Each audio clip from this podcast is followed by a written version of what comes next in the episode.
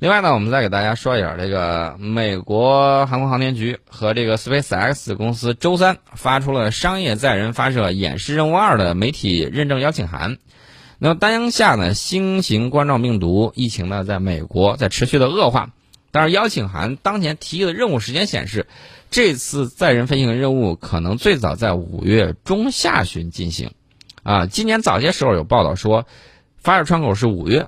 SpaceX 公司和 NASA 呢，也有可能选择四月或六月发射，具体的时间取决于飞船和机组人员的准备情况。呃，据报道，SpaceX 执行此次任务的载人龙飞船呢，早已经准备就绪，但是 NASA 呢调整了任务参数，让呃，他打算是让执行此次演示任务的两名宇航员鲍勃·贝恩肯和道格·哈尔利在国际空间站停留更长的时间。这将会是宇航员首次搭乘 SpaceX 公司的太空飞船，也将是 NASA 的商业载人飞行计划启动以来的首次载人飞行任务。通过这个计划呢，NASA 正在与私营的火箭发射运营商合作。大家不要忘了，这个 SpaceX 公司啊，当时这个欠了一屁股债，是 NASA 给了他一个订单，然后呢才让他活了下来。NASA 是 SpaceX 公司的亲爹啊，这个。原因我已经给大家讲过很多次了，因为波音和洛马的拿捏啊，NASA 很不满意，但是呢，一直自己手里头没有相应的这个队伍啊，敢怒不敢言，怎么办呢？他就相中了一家私人企业，然后呢，给他大量的单子，把他维持住，然后呢，把自己大量货架的这个产品和技术源源不断的供给给这个自己的亲儿子，让他呢去对抗波音和洛马之前的这种联手封锁。以恢复美国本土的载人航天能力。目前呢，美国宇航员所有往返国际空间站的任务，大家要注意，都是通过与俄罗斯联邦航天局的合作完成的。你不能通过这个事儿就说美国的航天技术不行，但是你也不能通过这个事儿就说，这个美国的航天技术它就比俄罗斯强很多，对吧？这个大家要看到，各自有各自的这个领先以及靠谱的地方。各自也有各自的技术风险以及这个相关的这个风险评估的这个问题，呃，那么 NASA 和 SpaceX 公司呢，因为毕竟现在美国的这个新冠疫情情势并不乐观，我们看到了它在检测之后，一天爆出来几千啊，这个数字大家可以想象一下，它的检测啊，他们高官一直说试剂盒不足，然后呢又是从意大利去运啊，又是怎么着的，反正各种各样的情况都有。呃，这是他们自己的情况，我们给他们提醒提醒了两个月，有相关的情况向全世界通报，呃，他们还不关心，还在那儿忙着。哎，我记得当时有一个美国高官怎么说来着？哦，制造业要回流了，就差这个敲着锣打着鼓在欢欣鼓舞，啊，就差这一点了，直接的就是手舞足蹈啊，这个得意之情溢于言表。可是没有想到。这个病毒是全人类的敌人，我们始终在讲的叫什么呢？人类命运共同体啊！大家作为地球村的成员，村东头有事儿了，那村西头你也要注意一下。村西头有问题了，村东头也愿意施以援手。当然了，这有一些国家呢，我只能跟你说加油啊！尤其是某一些在我们疫情最严重的时候丑化我们国旗的，你们加油啊！相信你们的能力，以及相信你们联盟的实力。啊，自己加油去干，呃，祝你们早日取得抗击疫情的成功啊！这是我们给想给你讲的这么一些事情。NASA 呢，最近把它所有设施都升级到了应急行动的第三阶段，这就意味着所有的工作人员呢都必须远程办公啊，除非他们必须亲自到办公室参加与任务相关的活动。呃，其实这个时候呢，大家也可以看一下啊，国家动员能力这个这个之前我们在聊军事的时候曾经跟大家聊过，国家的动员能力。很关键，怎么个关键法呢？国家的动员能力其实就是你的战争潜力的一部分。那么在这种情况之下，大家可以看一下动员能力是什么样的。各国大家可以在新闻中打一个排行榜，这个东西呢是综合评定的。而且呢，大家要注意啊，这个春运其实就检验了什么呢？大规模的人口流动和调动的情况，你是否有充足的运力啊？能够把多少人在你国土最需要的情况之下，然后呢进行适当的这个调度。呃，这个也是非常考验你的管理能力。大家要注意啊，当年明月在明朝那些事儿里面曾经说过，给你十万人，让你带着他出去旅游一个月，毫发无伤的把这十万人带回来，你的管理能力能否做到？那给你一百万人呢？一千万人呢？一个亿呢？十个亿呢？这个管理的难度和层级是不断在上升的啊，呈这个这个指数级上升的这个趋势。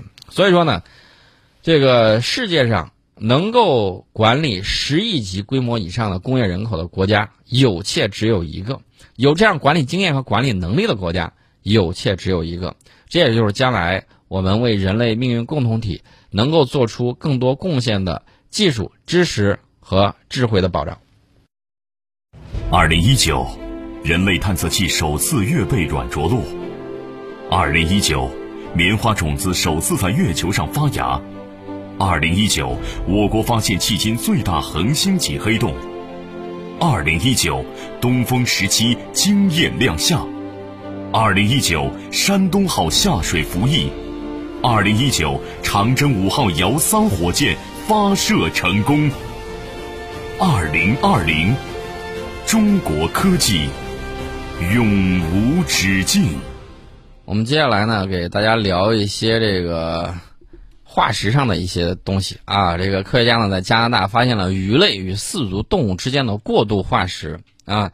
因为什么呢？因为之前我们在上生物课的时候都知道啊，这个鱼类向四足动物过渡，呃，大家也都明白。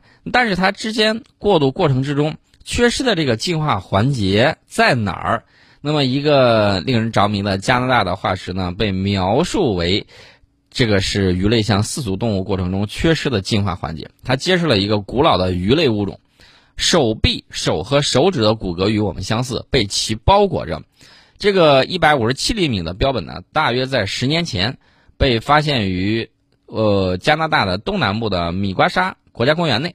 它的历史呢，可以追溯到三点九三。到三点五九亿年前之间，那么这个时期呢被称为泥盆纪晚期，其中某些鱼类呢开始尝试从水里面出来啊，那么这些冒险的小家伙呢最终演变成四足动物和四足脊椎动物的整个家族，这个家族呢包括恐龙、爬行动物、鸟类、两栖动物、鲸鱼、海豚、海豹、海龟和哺乳动物到人类啊，这个离开水是历史上最深刻和神秘的进化飞跃之一。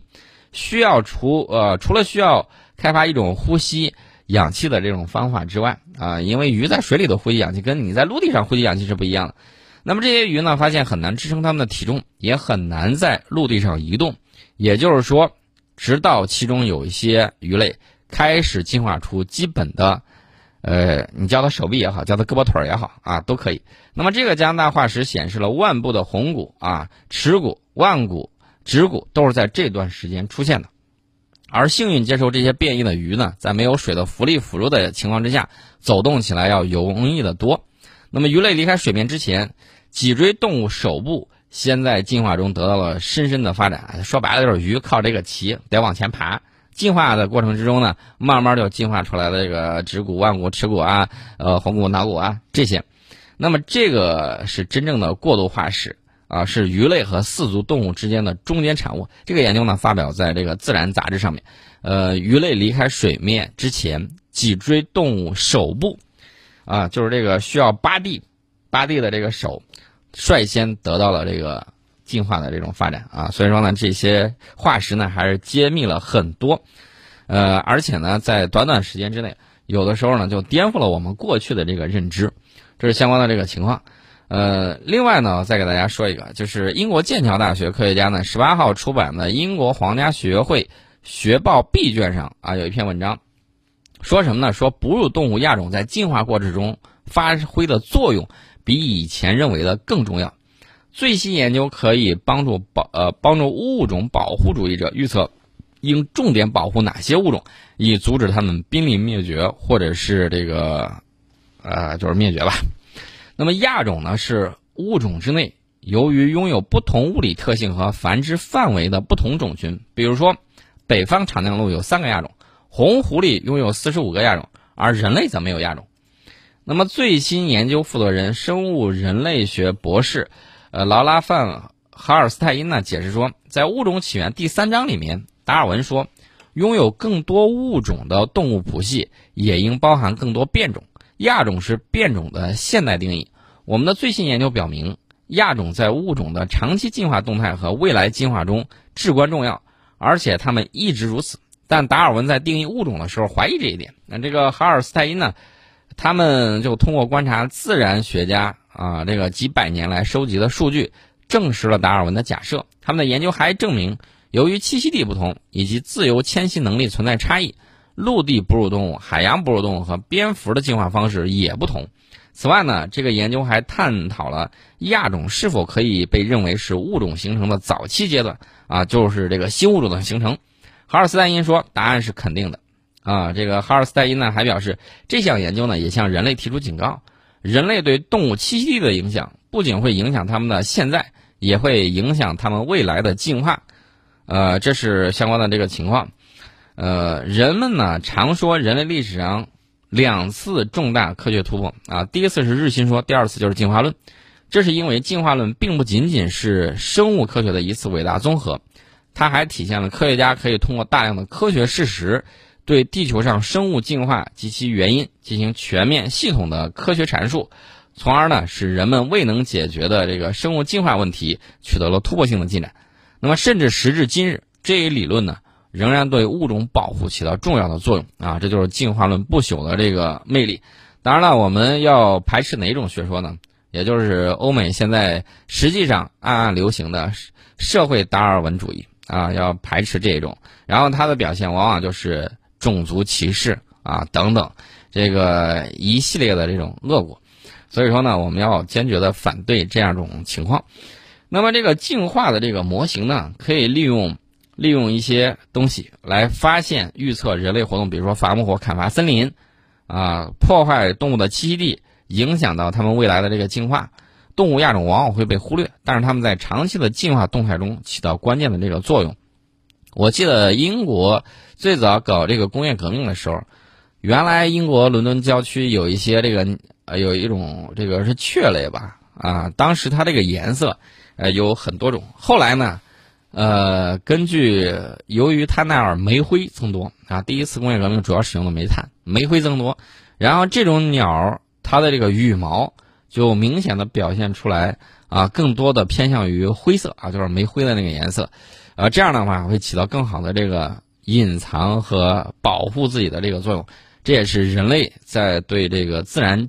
自然界进化方面，呃，施加的一些影响。所以说呢，我们希望更多的去保护动物，呃，更多的去保护它们的栖息地。啊，一般情况下要这个慎重的这个进入动物的栖息地啊，尽量不要破坏，保持这种生态啊的平衡以及大自然的这种生物多样性。